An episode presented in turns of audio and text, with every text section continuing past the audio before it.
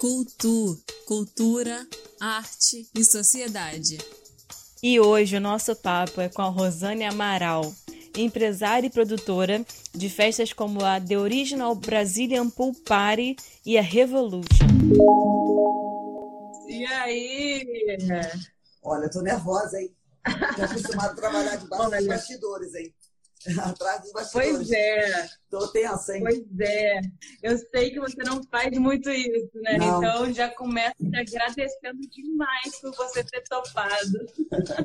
Obrigado. Quando aparece a câmera, você conversa comigo sem a câmera.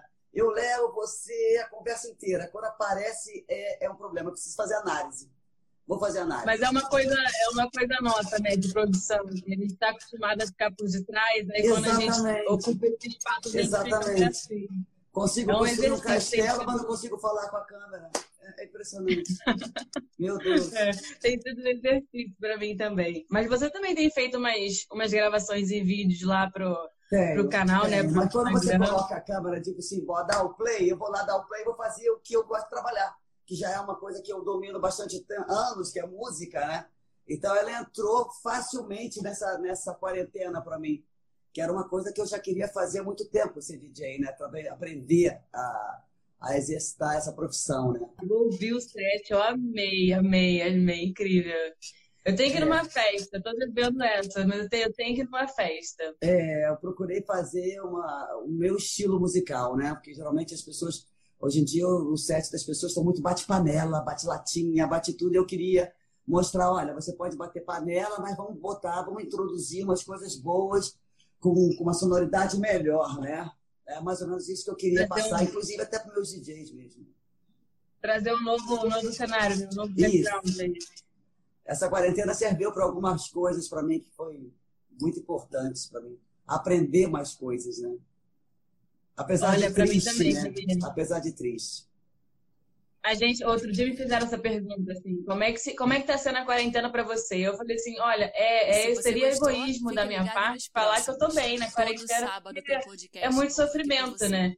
E a gente, por mais que a gente não tenha tido nenhum caso perto da gente, a gente solida- solidariza com todo mundo que está sofrendo com isso, com o mundo inteiro. Mas para mim também a quarentena tem tido esse, esse viés também de aprender muitas outras coisas, sabe? Que eu acho que a gente vai sair maior, né? Como pessoas e como, como profissionais depois. É, eu acho que como profissional eu estou saindo melhor e como pessoa também. Como pessoa, estou dando valor para alguns amigos que eu falo que eu não tinha tempo, era só o WhatsApp, um minuto, um segundo, era sim. Todo mundo, meus amigos falavam, ah, obrigada por você responder sim, não, vamos. Cara, eu também, eu, eu tinha, eu me toquei assim no começo da quarentena, como que quando, como a gente usa o telefone muito para trabalhar, né? A gente tá toda hora ali no WhatsApp te- de- é, trabalhando, falando com o fornecedor, falando com fulano. Você quando quando ainda tá no seu momento off, você não queria, eu não queria olhar pro meu WhatsApp. Então eu deixei de falar com muitas pessoas que não estavam no meu dia a dia, Isso. amigos, etc, por causa disso, né? E Isso. também fiz esse resgate agora na quarentena também. Eu resgatei, resgatei muita gente. Nossa, como foi bom para mim. É, é, Com exceção do, do problema, das mortes, do que a gente está vivendo, da merda social que a gente está vivendo, é, eu, tô- eu aprendi muita coisa. Estou muito feliz comigo mesma, sabe? Eu estou bem feliz Ai, que comigo. bom. Que bom, que bom. Então tá, tá servindo para algo bom pra gente. Isso, isso também é, faz parte dos nossos processos de transição da, da humanidade, né? Acho que, acho que o motivo maior disso tudo é a gente acordar como humanos, né? Para falar assim, gente, vocês têm que se, vocês têm que se orientar, vocês estão perdidos. Tá muita gente Né? perdida. As pessoas que gastavam pra caramba, hoje em dia, agora, a partir de agora, eles vão repensar muito em gastar dinheiro assim adoidado, porque tá fazendo falta na vida de muita gente. Graças a Deus eu consegui ajudar algumas pessoas, entendeu? Graças a meu bom Deus. Porque isso. tá, era uma situação muito difícil. Eu tô vendo Tem isso. muita gente numa situação muito precária, né? Infelizmente também. A gente não consegue ajudar todo mundo, a gente- vai fazendo os pouquinhos Vai que a gente fazendo. consegue, né? É o caso das minhas lives que eu estava fazendo.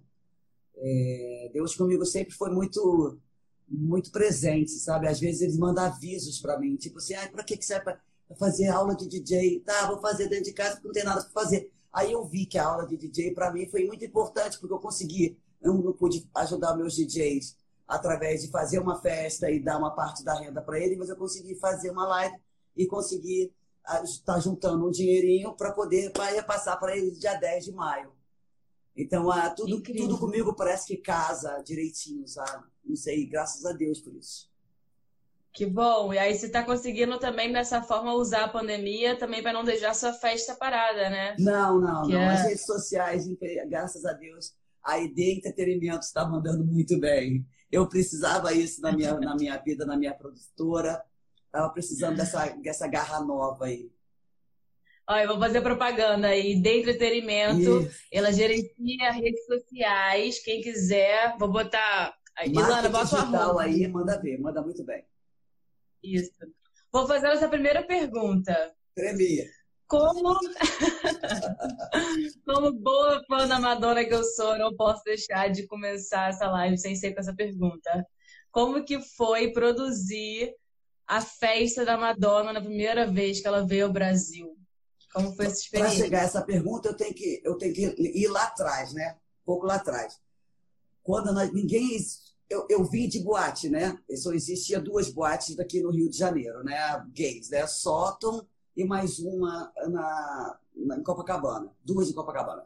Então não tinha muito festas, todo mundo só vivia dentro de boate, entendeu? E eu sempre fui uma pessoa que preciso de ar, ar puro.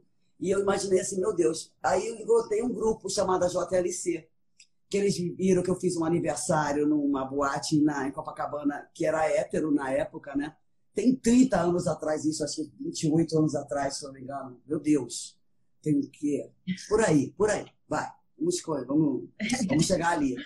Aí esse grupo, eu, eu, fiz uma festa lá dentro. Na segunda festa foi o meu aniversário, que a boate lotou, era fila, fila, fila, fila. Aí eu descobri, gente, eu posso fazer isso como trabalho, mas eu era muito nova. Eu não sabia administrar nada, eu era uma menina idiota ainda. Aí, esse grupo, que já era um pouquinho mais velho do que eu, mais gente, é, se não me engano, a Astrid, uma época aí, ela deu uma puta força pra gente. E elas me pegaram assim, vamos fazer uma festa fora. Falei, gente, como é que é isso? Chegamos nesse horizonte, aí eu aceitei logo de cara, inocente, né? Pegamos o armazém número 5. Eu olhei para aquilo e disse, o que, que a gente faz aqui? Tipo, meu Deus, vai botar um DJ pequenininho ali dentro e tal. Mas vamos. Aí tinha essa menina que era uma grande assessora de imprensa na época, que deu uma. A Érica Palomino ainda deu uma grande força na época. Vamos fazer a festa da Madonna que estava aqui no, no Brasil. Fizemos aqui no Rio de Janeiro carreguei muita caixa, a gente não tinha logística nenhuma, não tinha ideia do que poderia acontecer. Era simples festa de boate, uma, uma ou duas em Santa Teresa, que era uma casa menor, na Alexandrina, e ia, enchia, enchia. Mas quando a gente chegou lá e viu que a coisa encheu, e claro que a gente fez tudo para Madonna vir, claro que não ia, né? Quem dera. Mas os bailarinos dela foi na época, aí foi a primeira capa do Globo, capa de capa mesmo, sabe? Meu grupo, eu sentada, cada um com a sua característica, né? Eu com chapéu louco. Eu sempre fui essa louca, né? Meu louca criativa, sei lá que eles me chamavam na época. Aí vamos fazer a festa. Chegamos lá, tudo pronto, a festa bombando, cheia, mas a Madonna não foi, mas os bailarinos dela foi. Foram, né? Aí, tá valendo que... super, pelo amor de Deus. Aí a festa encheu tal, a gente se perguntou, bom, e agora? que, que a gente vai fazer? A festa acabou e cada um para o seu lado, não tinha logística, a gente não tinha um chefe de bar como eu tenho hoje, uma equipe forte que eu tenho hoje. Então todo mundo de novo, às 9 horas da manhã, carregando é, caixa de bebida para um, leva o gelo para o outro, joga gelo fora. E a gente não tinha um produtor, não tínhamos nada. Mas foi muito a gratificante. ficou costa, nas costas, nas costas da equipe. Sim, e foi gratificante porque a gente aprendeu ali muita coisa. Tipo assim, meu Deus, se você fazer uma festa fora não é mole, não é para qualquer um.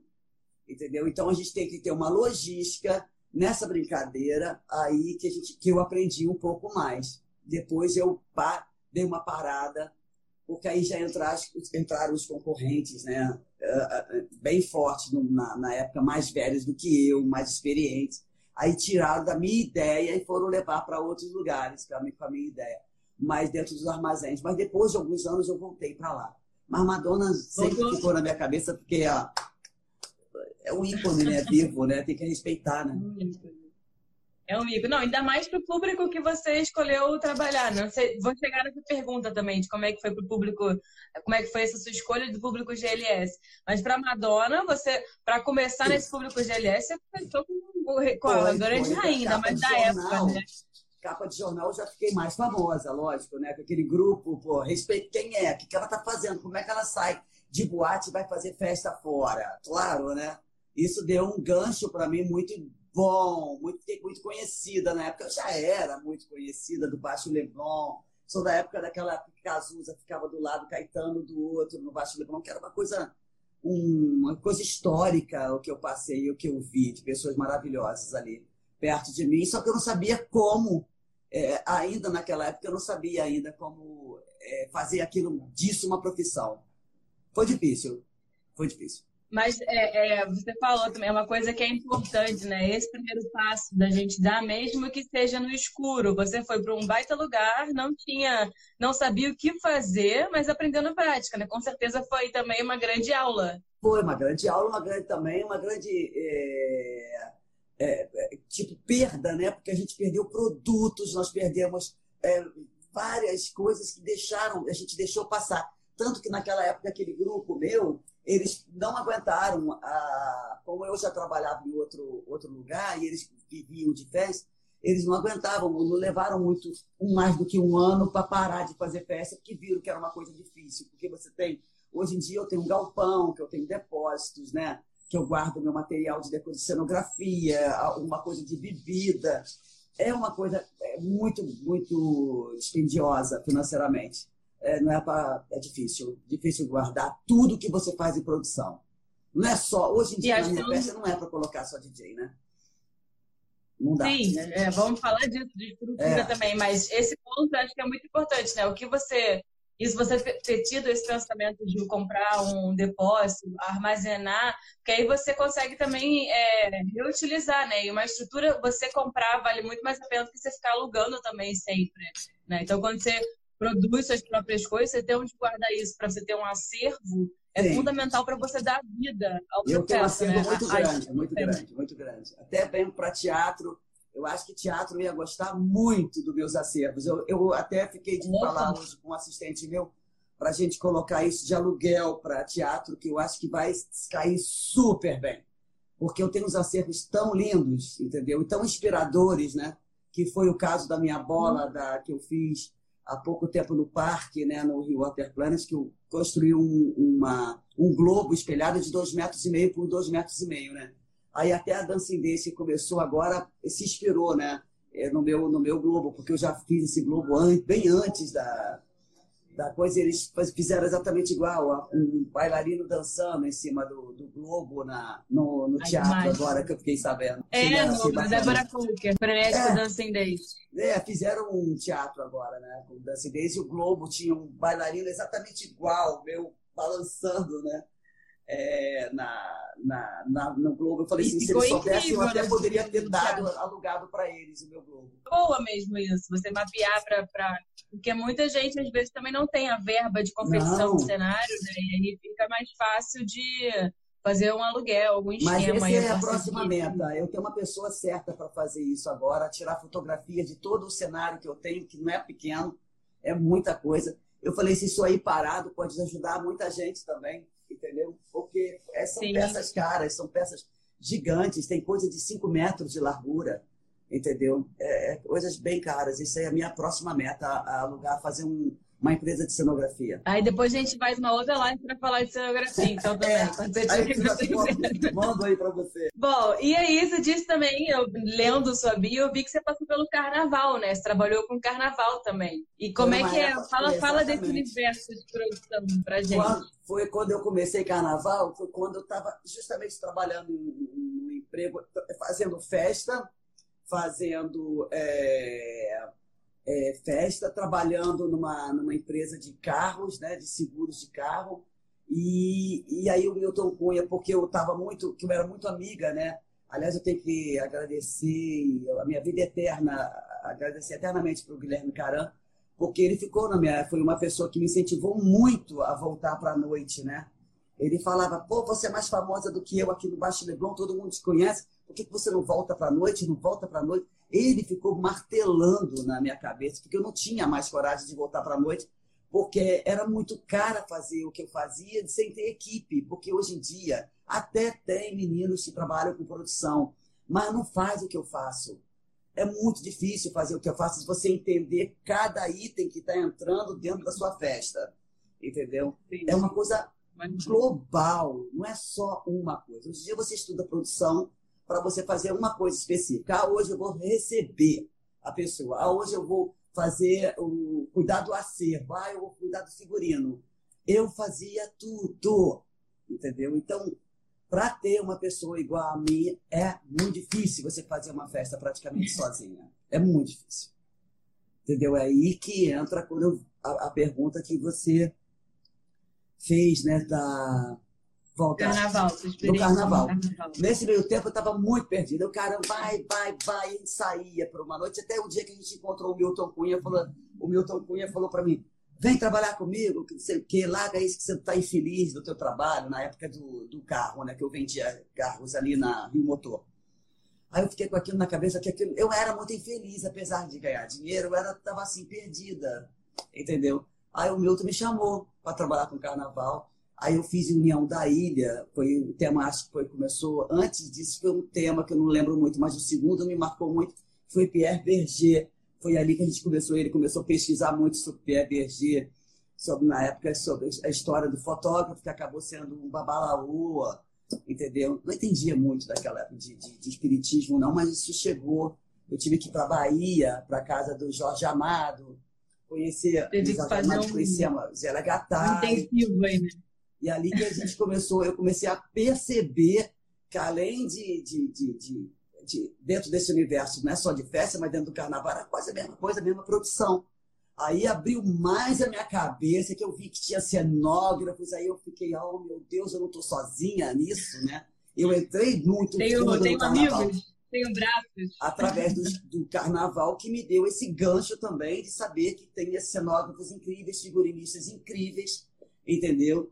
Até que eu falei assim, nossa, aí eu comecei a galgar, depois do carnaval, a pensar em voltar para a noite. E aí foi muito, foi muito, muito bom eu ter ficado esses dois anos com o Milton Cunha na União da Ilha. Aprendi Foi também um muito. grande passo de aprendizado, né? Sim, sim. Nossa. Acho que na nossa, quando a gente, como produtora, qualquer experiência que a gente passa é, agrega. Né? Agrega. Porque tudo é produção. Entendi. Tudo é produção. É a mesma coisa você chegar dentro do nosso. Você vai mudar de apartamento, você vai entrar no seu apartamento vazio, você vai dizer assim, porra, o que eu vou fazer? O que, que eu preciso aqui dentro? Né? Então, se eu desse uma aula hoje em dia, eu ia começar por esse, por esse caminho, para essas pessoas começarem a entrar. Que não é só você colocar a cama, você tem que colocar a televisão, você tem que ligar a água, você tem que ligar a geladeira, você tem que montar todo esse universo, deixar tudo funcionando e depois você ligar a luz e receber seus amigos. É mais ou menos assim que eu ensinaria é, hoje a produção graus, né? uma coisa mais fácil, né? Que não é fácil. Não, não é. É. E aí você disse que você estava infeliz nessa época. Tá. Você hoje, hoje não, né? Há 16 anos, 18 anos, 20, você está 20 anos atrás, 20 anos. Porque 20 foi na época que eu voltei mesmo para a noite, definitivamente. Foi 20 anos atrás que a Revolution fez agora 19 anos, a Culpare 19. Eu já estava fazendo em boates pequenas, então dá 20 anos que eu voltei para a noite para pela bunker. E aí na noite você é feliz, você se achou assim, você viu que era o seu, o seu lugar de estar produzindo. Eu não me vejo em outro lugar eu, eu, eu não me vejo só se daqui a 20, 30 anos eu me aposentar, porque eu não teria vontade de fazer outra coisa. Talvez brincar de DJ, mas não é uma, não é uma, não é uma profissão para mim depois de tudo que eu passei, não é. Entendeu? Não é. É um divertimento. E agora falando da, da, da Revolution, da Pulpari, você disse aí que elas já estão fazendo 19 anos no cenário, né? Elas começaram aqui no Rio, foi para São Paulo, teve edição São Paulo, já fez turnê brasileira, foi para fora, para Mykonos, para Madrid. Como é que fala sobre essa experiência Mykonos, de levar Mykonos, um... Mykonos era minhas férias. Eu ia muito, eu viajava muito todo ano, durante acho que 12 anos eu estou indo para Mykonos sem parar, sem nenhuma interrupção. E acabou que um amigo meu que, tá, que viaja muito comigo, que é um grande profissional, que é o Marcelo Itio, ficava no meu ouvido. Nossa, essa ilha tá no saco, você tem que fazer uma festa aqui. Eu falei, bicha, você tá louca, vou fazer festa aqui nunca.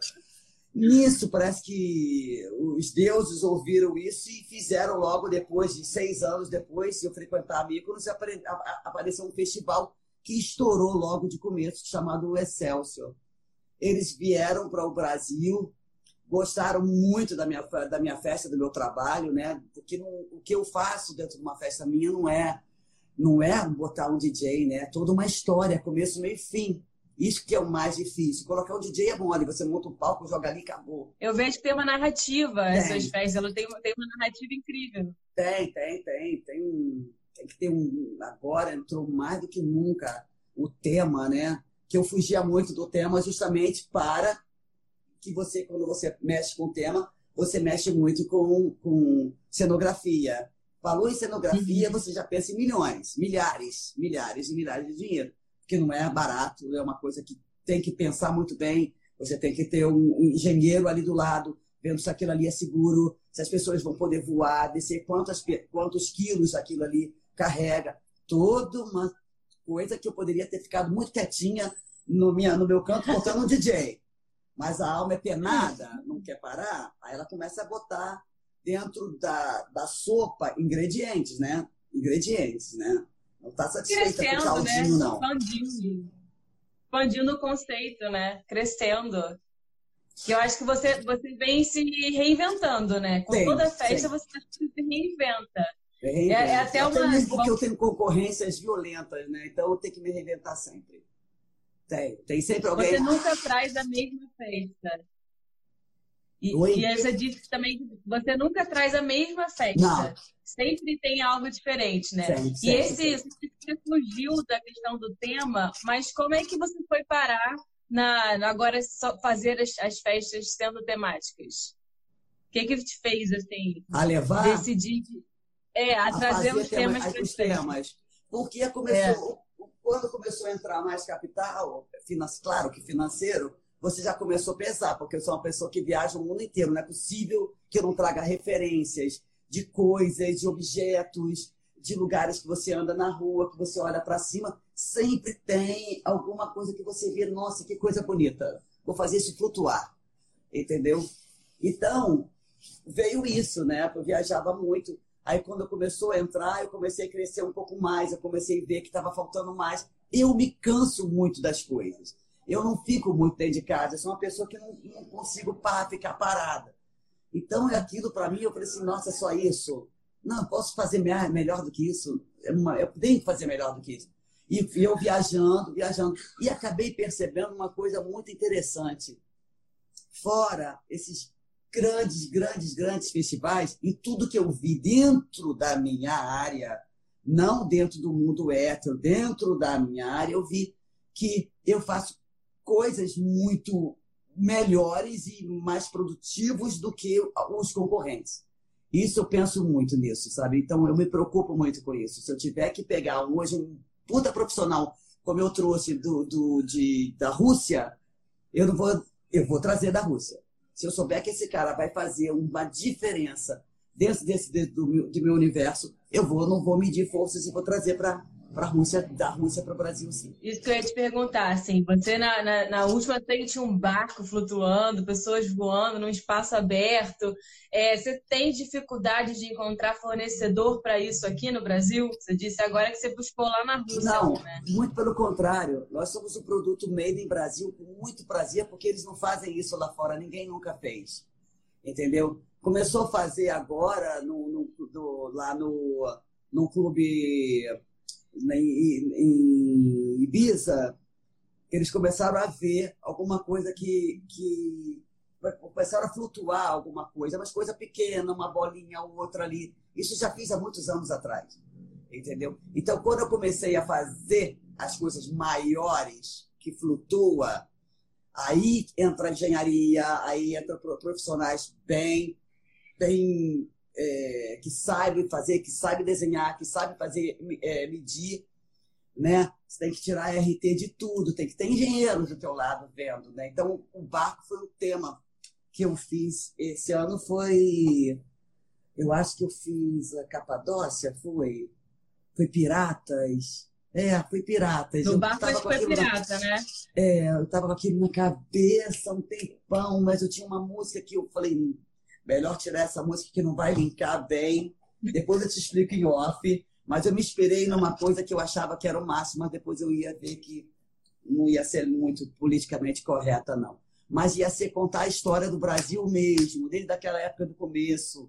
A ideia de eu ter feito esse, essa, esse tema foi, eu pensei no Brasil, do comecinho até chegar ao barco, né?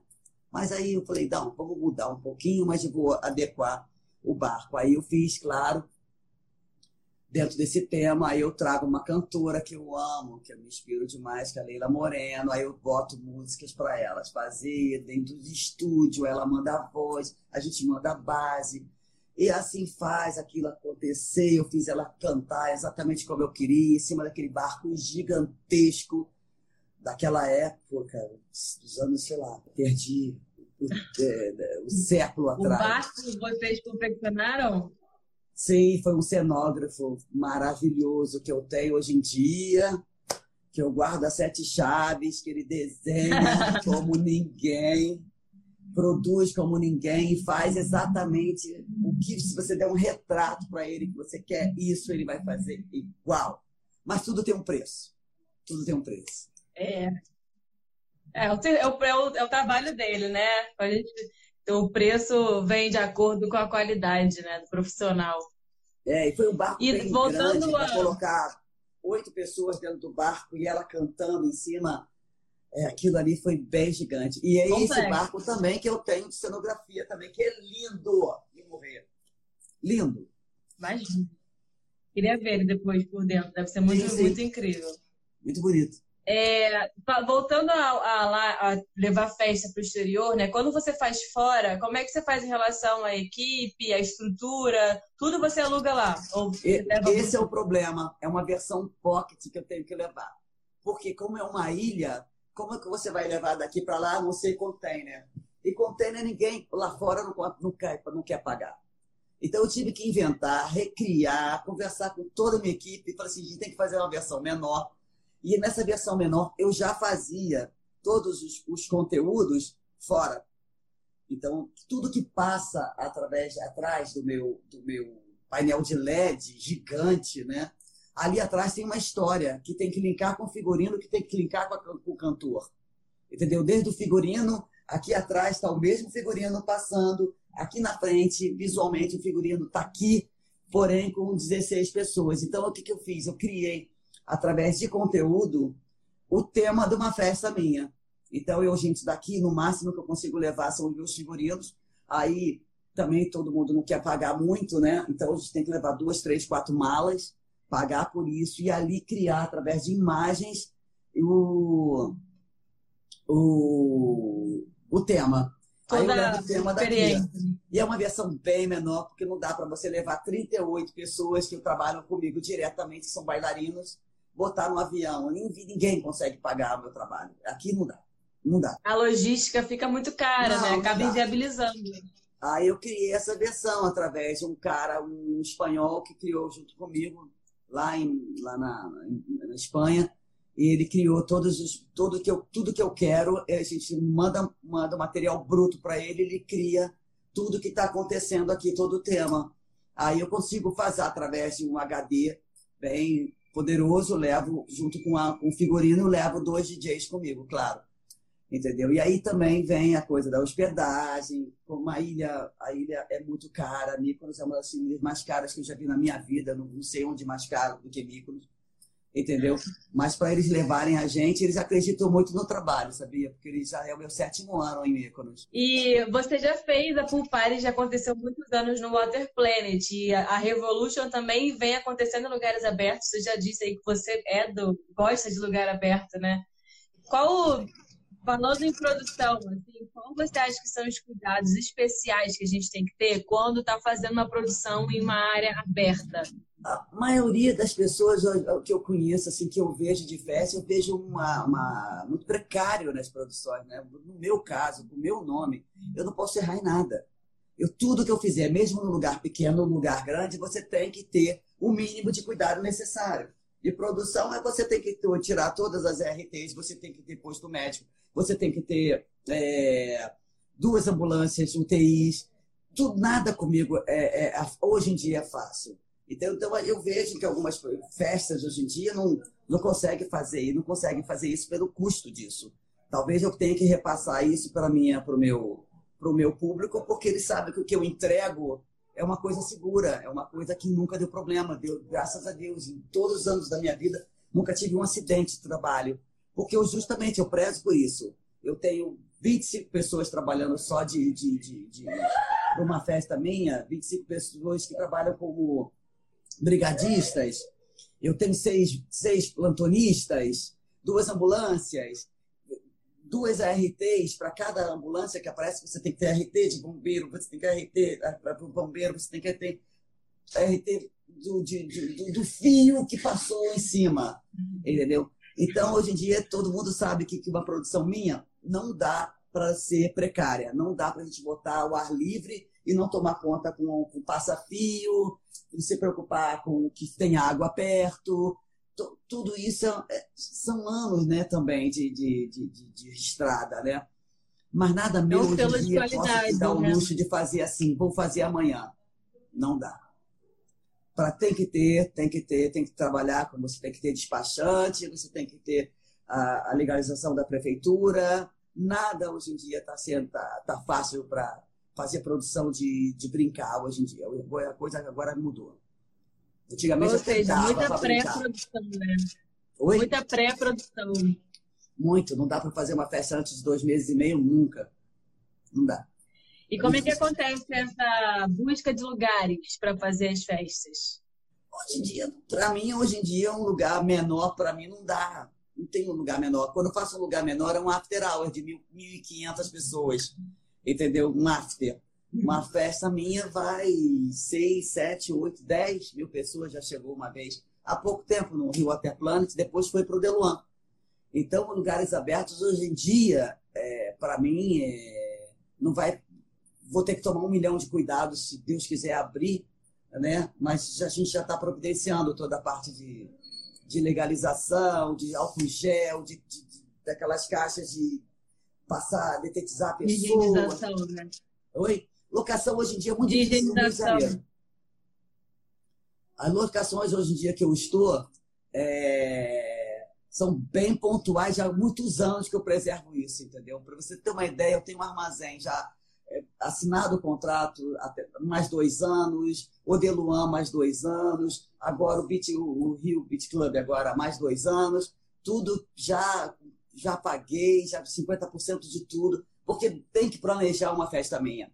Hoje em dia não dá mais para chegar. Posso até fazer num hotel, botar um DJ e fazer uma coisa mais drink, mais, sabe, snacks, essas coisas. Mas as pessoas olham para mim e dizem assim, até fã, eu quero mais do que isso. Né?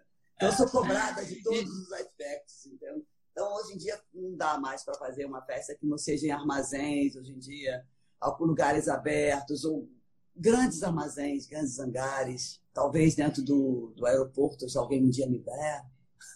Alô, Olha, é para passar um avião temático, assim, Mas né? é, a cenografia, pô. a gente avisa que é cenográfico. Né? E você também é empresária de outros ramos, né? Não só no mundo do entretenimento. Qual você acha que é a melhor, maior diferença, dificuldade ou diferença de fazer de empreender no entretenimento e empreender fora? Qual você acha que é a peculiaridade assim desse meio? É o mesmo do que todo mundo. Eu estou sofrendo as mesmas coisas que todo mundo, né? Mas eu acho que por ser mulher é, e ser mais precavida, eu sempre falei para o meu sócio, querido, não adianta você querer me dar X de salário mensal de, de, de, de Prolabore se você não tiver um fundo de caixa. Isso, meu, meu, como ele é inglês, né? Ele falava, você só pensa em poupar? Eu falei assim, eu penso no amanhã. Então, a coisa está passando para mim, para mim, entendeu? Bem mais fácil do que muitos empresários estão fechando. Porque a gente, eu, de tanto que eu peguei pé, no pé dele esses 15 anos, nós fizemos um fundo de caixa. E acabou que o meu o inquilino que, que, que é dono do meu spa, do local, né? Ele mesmo já aceitou lá uma proposta que eu disse para ele, falei assim, olha, no mínimo que eu vou poder pagar para você é 50% do aluguel. E você vai pagar o IPTU. E ele entende, porque a gente está. Não é uma coisa é, para mim, né? é uma coisa global, é o mundo está vivendo isso. Então, se 10% de nada é nada, 100% de nada é nada, e 100% de tudo é tudo, 50% de tudo é tudo. Entendeu? Então, soube negociar. Hoje em dia, até meu sócio agradece por a gente ter feito um capital, uma pseudo, uma poupança para passar determinadas dificuldades. E, e a gente está passando, por enquanto, tá, tá, dá para segurar durante um tempo. Mas eu acho que muita gente vai quebrar. Não tem como segurar. Entendeu? Não tem como pagar aluguel. Muitas pessoas aqui ainda não entenderam o que está acontecendo, são intransigentes para cacete. Entendeu? Não aceita. Eu conheço vários amigos meus que estão perdendo lugares que trabalhavam, porque salão de cabeleireiros, casa de festas, vários que eu conheço que realmente estão passando uma dificuldade muito grande. E eu, porque eu, eu sempre fui daquilo, tipo, ah, você vai ganhar X. Não, pode ganhar 50%, mas bota no fundo de, de no fundo do, de caixa para o spa. Era legal ter. E acho que por isso, esses últimos 15 anos, eles me escutaram. Eu consegui fazer alguns consórcios também pelo spa também, que a gente reverteu em dinheiro entendeu? Então, não, não quisemos, não queria o, o, apartamento que a gente comprou, ou uma... Teve duas coisas que a gente, nós compramos de, de, de, de como é que se diz, de consórcio, né? E esse consórcio transformou em dinheiro, porque ele não ia querer uma sala em Ipanema. Então, ele pegou o dinheiro da sala de Ipanema do consórcio, fizemos um acordo com, com o Bradesco. O Bradesco falou, não, pô, vou dar em, me dá o dinheiro. E esse dinheiro, pá, entrou na hora certa, que era passar por essa dificuldade. Entendeu? Então a gente não está sentindo bom. tanto ainda, mas eu acredito que as pessoas, 20, 20, 25% do, do, da população brasileira vai falir. Também acredito que é esse nosso cenário, assim. Eu acho que muitos não vão conseguir se reerguer. E aí vem mais, mostra mais uma vez essa importância não só da pré-produção, mas da prevenção também, né? Exatamente. Você tá dando, uma grande, tá dando uma grande dica aí para quem, tá, quem, quem quer entrar nesse meio, que é se previna, fui, né? Eu nunca fui gananciosa entendeu? O homem já é, já mete a pé nas. Na, como eu sou sócia dele e ele ser inglês, ele é muito mais é, flexível, né? Eu adoro o Guy por causa disso. Porque eu falava pro Guy, Guy, não adianta a gente pegar 30, 50, 100 mil e você gastar, entendeu? A gente, a gente tem uma vida muito tranquila, não gasta tanto. E eu, e eu peguei muito no pé dele esses últimos cinco anos. Parecia que eu estava adivinhando, sabia? Falei, vamos fazer caixa. Vamos, da manhã acontece uma merda e a gente vai ficar aqui, tem que pagar aluguel, aluguel é uma fortuna. Isso foi muito bom. Eu acho que hoje em dia a palavra, hoje em dia, vai ser prevenção mesmo para mim, se tivesse dar um conselho para alguém. Acho que as pessoas deveriam gastar menos, entendeu? Menos roupinha, menos coisinha Louis Vuitton e pensar que a gente vai vir uma pior por aí, que eu estou sentindo pelo que eu estou lendo aí, entendeu? Tem que gastar com, com com a pizza dele, com a saída dele, com a balada dele? Tem. Mas evita gastar agora, porque agora vai ser um pouquinho difícil. E deixa eu te fazer uma outra pergunta. Seguir com o público. Eu falei de LS no começo, eu vou me corrigir, que já me corrigiram na, na legenda. LGBTQIA. A mais. É. é difícil de Não falar. faz um trabalhinho, né? Eu tenho difícil de falar. Foi uma escolha ou surgiu? Quando para o meu público, na realidade, quando eu saí de é, fora. É, seguir com esse público, né? Quando eu saí de casa, minha, eu, quando eu já quando eu nasci gay, né? Não adianta falar que não, porque eu nasci gay, né? Eu já era muito pequenininha, minha mãe não entendia nada, eu saí de casa, praticamente fugi de casa com 15 anos de idade para 16, 16 anos. Eu fui morar com meninos, com os meus amigos, morar com dois amigos meus, Guilherme Pessato e mais alguém.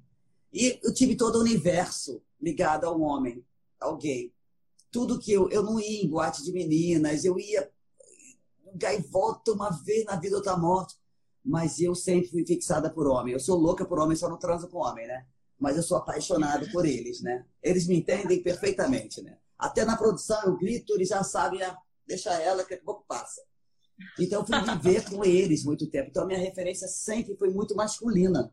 tudo que eu fazia com eles era em lugares de meninos, lugar era no sótão, era em outras festas, mas sempre foi a minha referência com homem. E todo mundo gostava muito de mim, eu era muito popular. Eu não sei como é que, como é que eu nasci com essa merda, mas eu era popular, eu sou tímida. Muitas pessoas às vezes confundem, né? Que eu sou, ai, metida, besta, grossa. Não, eu sou tímida.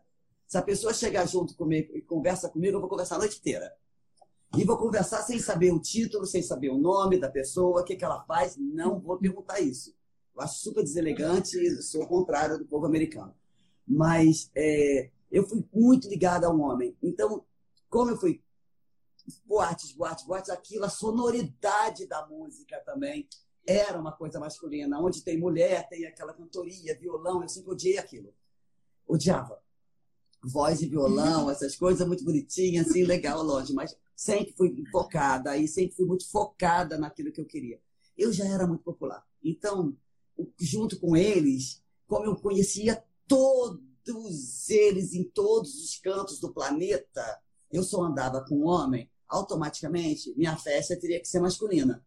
Eu, depois que eu fiz uma festa da Bunker para meninas, eu sabia que não ia dar certo, mas deu certo num tempo. Mas minha, minha, minha, minha, minha paixão sempre foi para o mundo masculino. Então, quando eu comecei a fazer a primeira festa, sempre eram eles que predominavam. Nunca eram as meninas. Então, ali, para mim, tudo que eu fazia, todo o meu som, tudo foi para eles. Todo para os homens entendeu? Eu até brinco com meus amigos, você até brinca comigo. Você é um homem no corpo de mulher, caralho, porque tá muito bom. eu sou muito bom de vez em quando mesmo. É, então, tudo meu foi ligado a homem. Então, a primeira festa, sempre os convites sempre eram para eles. Eu, para você ter uma ideia, eu tenho quatro amigas mulheres. Eu não tenho mais do que quatro. Tenho quatro. E todas elas moram fora triste. Uma só que vem, que agora voltou para o Brasil. Oh, minha referência feminina. voltou. Então, a minha sonoridade é para homem, a minha música é para homem. As mulheres não, se, não conseguem se adaptar. Agora elas estão se adaptando. Elas estão abrindo a cabeça para festival.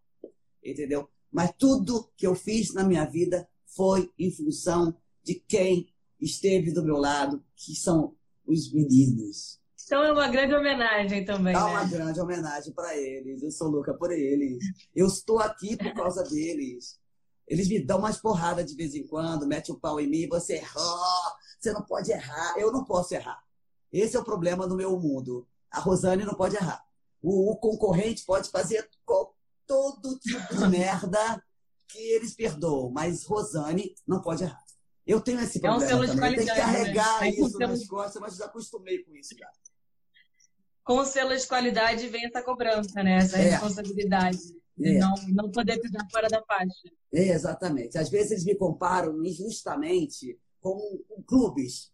Eu sou festa, então você fazer festa é diferente. Você no clube você tem todo o conforto, todo um piso, né? Que eles querem pisar. Quando vai numa festa minha, aí você tem que fazer todo o trabalho de formiguinha e dizer, amor, você não está entendendo que eu tenho um festival? que aqui é um, é, um, é um resort que você vai pisar na grama, que vai sujar teu sapato. Venha com bota, aí tem que fazer todo o trabalho terapêutico, né? Para eles. Mas eles também acabam voltando, me xingam que sujou o sapato. Fala assim para mim, eu sofro com isso. Eles me xingam que me xingam, sujou todo o sapato dele, Prada. Falei, tá bom, amor, limpa o sapato e você vai voltar para a festa. Eles voltam. Voltam. Acabou, voltando. Que, o que, que você gostaria de fazer que você ainda não fez nesse meio? Meu Deus. Agora você me perdeu. eu acho que eu não consigo. Eu não me vejo. Eu não me vejo ficar sem fazendo festa até 80 anos. Sabe? Eu tá no meu sangue. Eu estou montando equipe de garotada nova para ter o meu legado aí, dar uma seguradinha um pouco, no, botar um freio em mim, porque eu sou muito é, apaixonada pelo que eu faço, então gosto de perfeição.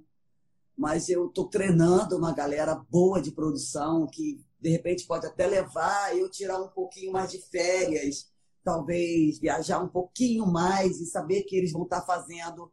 Quando eu chegar aqui, pelo menos 60% da coisa está funcionando, entendeu? Eu tenho uma equipe hoje em dia muito, muito, muito profissional tenho dois produtores muito, muito importantes é, que trabalham comigo, que eu dei uma treinada neles, e um que já está bem pronto mesmo, de São Paulo. Então, hoje, hoje em dia, eu fico mais tranquila, mas eu não vejo, eu não me vejo fazendo outra coisa. Eu não consigo, não consigo, não consigo. Talvez brincar de ser DJ e tocar uma vez por ano em algum lugar do planeta, mas também não é minha praia, não. É, a produção é, é, exige muito da gente, né? A gente é fica vício, ligada né? 24 horas por dia. É, é vício. vício. É. Você acaba não fumando tanto cigarro, você acaba não fazendo besteira, não bebendo tanto, mas você acaba em vício nesse negócio, porque é tanta coisa que você faz que quando você para, você, dois, três dias, você precisa fazer a coisa acontecer de alguma forma, né? que seja dentro de casa, como eu tô, inventei aqui, cursos, meu professor está aqui, inclusive, Hoje ele veio me dar aula de, de DJ, né? É, mas eu também não estou satisfeita mais com o DJ, porque agora eu vejo que eu estou tocando direitinho, agora eu quero fazer produção musical. Olha, louca! Olha, louca! A louca! É, eu, mas dentro desse universo eu não consigo me ver como uma doutora, como. Não, não. Deus Umas pessoas já falaram aí, eu até comentei é, com a Ilana outro dia, eu falei assim, cara, a Rosana tem que dar curso. Ela tem que fazer curso. Você é. se vê nesse lugar? Uma vez a Estácio me chamou, mas era tipo assim, para dar um curso tem que ser uma coisa muito completa. Você não pode chegar lá e falar meia dúzia de coisas, como eu já aprendi em vários cursos que eu fiz de produção. Eu falei, ó, oh, que merda. O que, que eu estou fazendo aqui? o cara fala, fala, fala, fala e não diz nada. Você tem que dizer, ter todo um cenário para poder explicar. E nem sempre eles querem explicar, porque talvez eles não dominem tanto eu iria, eu perguntei tanta coisa para os caras que eles não conseguiam responder para mim. Eu assim, então a produção para mim é você pegar de baixo e você chegar até lá. E fazer esse curso vai levar no mínimo um ano, não tem jeito. E eu não tenho tempo para fazer um ano de curso, então também não vou enganar o, o cliente e dizer que eu vou ensinar e não vai dar para ele ensinar. Entendeu? Eu sou muito certinha nessas coisas. Chegar ali para dar, falar meia dúzia de produção, ah, você vai, vamos levantar, vamos fazer, vamos anotar. Ah, não dá. Não, já passei por isso, eu não desejo para ninguém, não. Produção, para mim, tem que estar do meu lado, aprendendo, começando um mês antes da festa, para ver a pré-produção, até ele entender que essa um mês aqui, para ele levar isso até lá, até chegar no palco, que é no denominador final da coisa, né? O final, o palco. Só que antes do palco ele tem que botar as grades, ele tem que fazer a numeração, ele tem que saber quantas grades, ele tem que fazer o mapa para mim. Tudo que eu fazia antes, ele vai ter que fazer para mim. Entendeu? Eu, eu sei fazer, mas, porra, eu preciso de produtores de campo que saibam fazer isso. Então, eu não, eu, eu não daria um curso se não desse para fazer menos de um ano de curso, porque é uma coisa que não é assim. Você é vai fazer, não é? Tem muita, muita, tem muita gente que promete muita coisa por aí de produção e não vende, né? Não, é uma coisa, não. é uma das coisas também que me fez falar, trazer o cultura ao mundo também, porque eu acho que tem muita gente mostrando muito making off por aí, mas making off que não mostra nada do que é fazer de fato, né? Não, não mostra, de jeito nenhum. Porque você tem que pegar para você entender produção, o que é produtor? Ah, vou segurar um microfone. Ah, eu vou carregar um, ser um hold vou carregar um negócio para botar no palco. Querido, para chegar ao palco, você tem que chegar lá embaixo. O que, que você comprou, o que, que você alugou, entendeu? Então você tem que muito, muito, muito tempo para você galgar, muita escada, né? Não chegar ali, vamos fazer um curso de produção. Ah, tá. Vamos aprender hoje o quê? Hoje nós vamos aprender a comprar os objetos, alugar objetos do que você precisa dentro de uma sala para você fazer uma festa. Oi, oi, Oi, não, não, não, não, não vou perder meu tempo. Prefiro ficar na minha e, e um dia, de repente, até parar, aí dar um curso grande mesmo, mostrando para os alunos. Agora a gente vai fazer uma festa, eu vou fazer uma festa que é todos vocês comigo. Vai todo mundo lá anotar desde o começo, aí tem que, tem, até chegar lá, tem que demorar um pouquinho, né? Um ano no mínimo. E aí, se você pudesse dar uma dica para quem está começando e falar uma característica do que um bom produtor tem, o que, que você falaria? Primeiro, o produtor tem que não pensar em dinheiro, né? Porque é uma coisa que não dá dinheiro. Se você não souber levar a tua carreira para um determinado local, Você tem, primeira coisa, ser apaixonado. Você tem que olhar para aquilo e dizer, ah, é isso que eu quero fazer. E não esperar muito. É você ver, ah, eu consigo fazer a porta, eu vou conseguir fazer ser hold, depois eu vou conseguir juntar um dinheirinho e vou. O que, que eu quero fazer? Primeira coisa, o que que eu gosto de ver? O que, que eu estou vendo? É isso que eu quero. Eu quero teatro, eu quero bar, porque tudo é produção, né? Se você pegar bem, você vai pegar um bar, vai montar, você vai ter que fazer um programa para aquele bar funcionar, é, alguma atividade, botar um DJzinho, você vai ter que alocar mesa de DJ ou não. Depende do que ele quer. Mas o conselho que eu dou é ser apaixonado, porque se não for apaixonado, não vai. É que nem artista, né? A gente sabe que tem que ser uma paixão danada para viver nesse, nesse, nessa carreira artística. Né? Que eu vejo muitos atores famosos, mas infelizmente eles não ganham tanto se não tiver a lei Rouanet, não tiver apoio da, da de, de, de patrocínios, o teatro vai morrer. E produção é a mesma coisa, entendeu? Eu tive muita sorte, eu tive mas eu porque eu tive 30 anos apaixonada por aquilo e dizer, não sei fritar um ovo, mas eu sei fazer o meu trabalho. Entendeu? Foi mais ou menos assim. É e a pessoa tem que ser muito apaixonada e tem que saber na produção o que, que ela mais se encaixa. Né? Porque produção não é só ficar lá esperando né? o que vou fazer dentro do teatro. Você tem que entender tudo desde a hora que a pessoa está bilheteria até a hora que a cortina vai abrir, você tem que saber onde estão todos os objetos que estão ali. E tem que pontuar aquilo, né? Para se acontecer alguma coisa, ele tem que colocar no mesmo lugar, né? Então, é o conselho que eu dou, a primeira coisa é ser apaixonado e não, não pensar em dinheiro, porque o dinheiro vai vindo de acordo com a tua criatividade, do que, que você vai vender depois. É, você mesmo disse, você está há muito tempo na estrada para então conseguir criar sua marca, sua logo, viver disso, ter isso, levar para fora. É muito. E o que você falou também sobre o incentivo é muito importante. A gente realmente está vendo o do que você falou, que as pessoas vão quebrar, né? Realmente, assim, muitos teatros que não tiverem pessoas que não forem patrocinados vão quebrar, porque não vão, como é que vão conseguir voltar com capacidade reduzida? Não? Como que As o artista vai viver? Pagam, como o artista vai viver sem uma ajuda do patrocínio? Às vezes a, a, a precisa fazer o lançamento, para você precisa apoia, pagar a imprensa para poder ajudar, para poder eh, divulgar. Você tem que precisa de papel na rua, você precisa de, de todo um, de uma mídia digital por trás disso. Quem paga isso para o artista viver? O artista já nasceu desde a época dos séculos, de séculos atrás, ele já nasceu ali fazendo um trabalho que as pessoas nem conheciam. Então, eu acho que, que o artista precisa de apoio muito, porque eu sofro com isso. Eu sofri muitos anos me perguntando por que, que os patrocínios não chegavam a mim porque a minha festa era gay. Totalmente o preconceito. Agora, hoje, que a Ambev olhou para mim e disse: Puta, é, eu quero ela porque montaram um grupo dentro da Ambev, GLBT, que agora estão olhando para isso. Eu fui muito kamikaze no meu trabalho. Tive um preço alto que paguei, saúde, desperdicei tempos de viagem. Eu fui muito focada dentro do meu trabalho.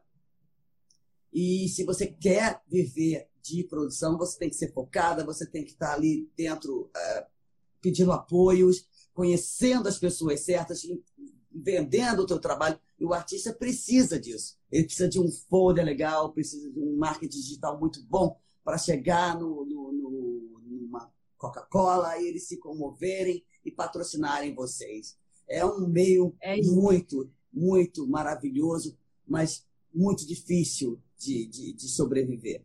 Então, eu apoio 100% que, as, que os, os empresários olhem com mais carinho e fora Bolsonaro, porque eu não aguento esse homem. Uh! Fora Bolsonaro. Vamos terminar com música? Olha que máximo, ainda vamos ter a, o privilégio de acabar com a Rosane tocando. Deixa eu botar uma música aqui falando com você.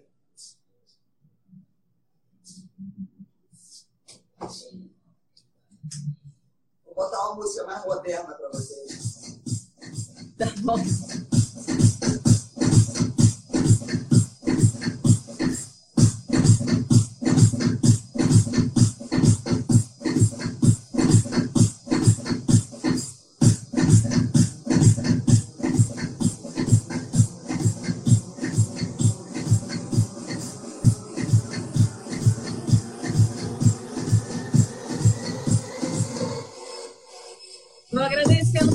beijo, gente. Obrigada por vocês terem acompanhado a live. Obrigada pelos elogios. Agora vamos acabar aí com o Rosane tocando. É balada, hein? É balada. É muita balada.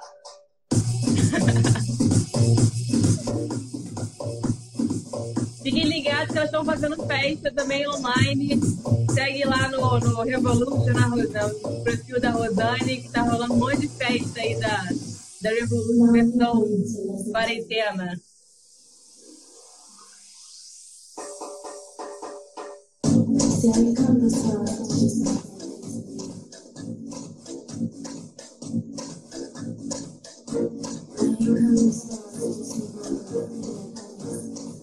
Fogo no parquinho.